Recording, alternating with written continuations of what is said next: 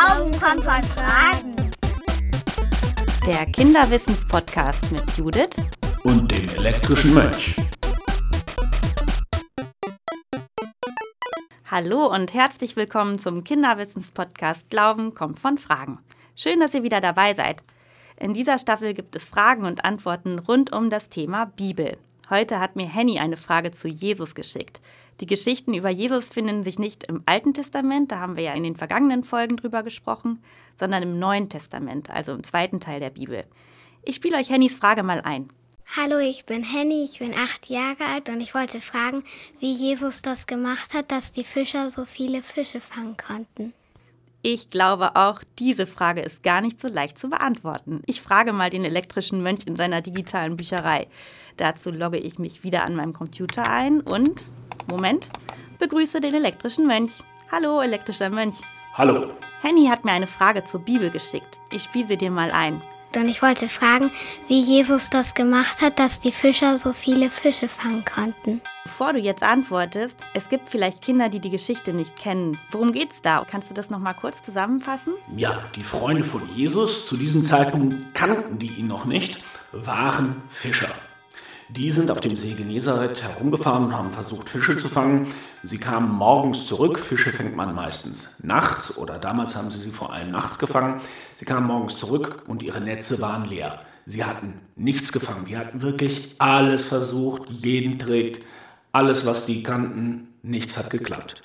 Und die waren dementsprechend natürlich frustriert, verärgert und kamen am Ufer an. Und da war Jesus und er sagte, probiert's nochmal. Und dann haben die gesagt, ja, es ist ja schon morgen und wir sind hier am Ufer und so. Macht überhaupt gar keinen Sinn, das nochmal zu probieren. Und dann Jesus gesagt, nee, versucht's nochmal. Dann haben die gesagt, ja gut, dann versuchen wir es halt nochmal. Und dann sind die halt losgefahren und haben nochmal die Netze ausgeworfen. Eigentlich an einer Stelle, wo das überhaupt nicht geht. Und dann ziehen die das Netz rein und das Netz ist voller Fische.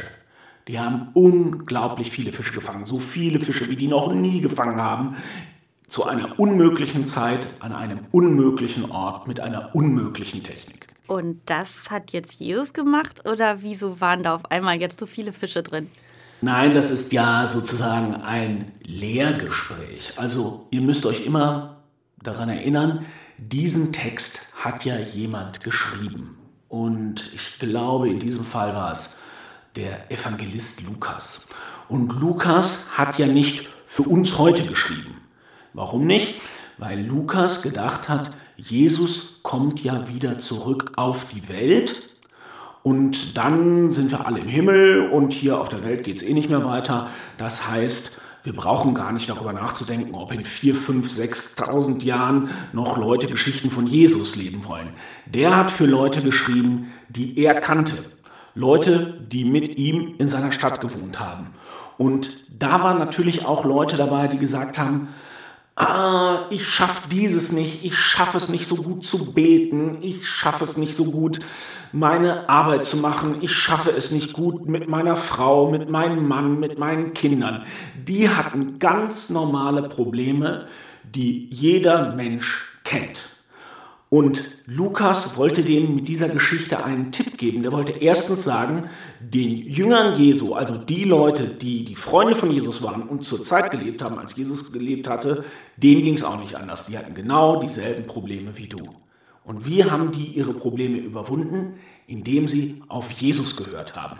Und sie haben darauf gehört, was er ihnen für Tipps gegeben hat und vor allem, dass sie nicht aufgeben sollen. Das hat Jesus ihnen gesagt. Versuch es mit Glaube, versuch es mit Hoffnung und versuch es immer wieder, denn dann wirst du letztlich das erhalten, was du brauchst. Aha, elektrischer Mönch, aber was mich nochmal interessieren würde, ging die Geschichte noch weiter? Es ging so weiter, dass Petrus und die anderen gedacht haben, wow, Jesus, der hat's drauf. Das ist der Mann, dem können wir vertrauen und wenn wir auf den hören, dann wird unser Leben toll.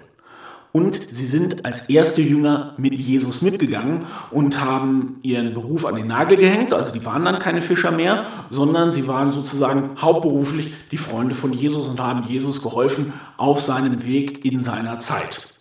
Das dürfte auch ein bisschen traurig gewesen sein, weil die haben ihre Eltern zurückgelassen, ihre Freunde zurückgelassen am See und äh, sind dann eben mit Jesus mitgegangen, weil Jesus ihnen eben in diesem Augenblick wichtiger war, weil der eine Stelle in ihrem Herzen berührt hat, wo die gemerkt haben, bei Jesus ist das gute Leben, da gehe ich mit. Vielen Dank, elektrischer Mönch. Was ich auf jeden Fall gelernt habe aus dieser Geschichte ist, dass der Evangelist Lukas den Menschen mit der Geschichte von den Fischern einen wahnsinnig guten Tipp geben wollte, den ich auch ganz gerne mitnehme, nämlich gebt nicht auf und vertraut auf Gott. Vielen Dank dafür. Ich habe übrigens beim Thema Fisch äh, heute nochmal nachgedacht und vielleicht ist euch aufgefallen, dass Jesus auch häufig mit einem Fischsymbol dargestellt wird. Ihr kennt das vielleicht von diesen Fischaufklebern, die auf manchen Autos kleben.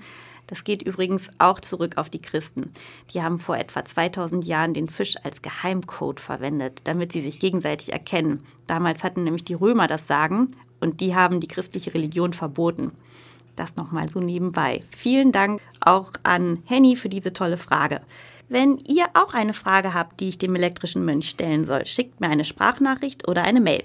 Alle Infos dazu findet ihr im Beschreibungstext oder auf der Internetseite bistu-osnabrück.de-podcast. Und wenn ihr Lust habt, klickt doch auch mal auf reliki.de rein. Dort gibt es ganz viele Antworten auf andere spannende Fragen zur Bibel. Schön, dass ihr heute dabei wart. Die nächste Podcast-Folge mit einer neuen Frage gibt es in einer Woche. Ich würde mich freuen, wenn ihr wieder dabei seid. Bis dahin, bleibt neugierig, denn Glauben kommt von Fragen. Glauben kommt von Fragen der Kinderwissens-Podcast mit Judith und dem elektrischen Mönch.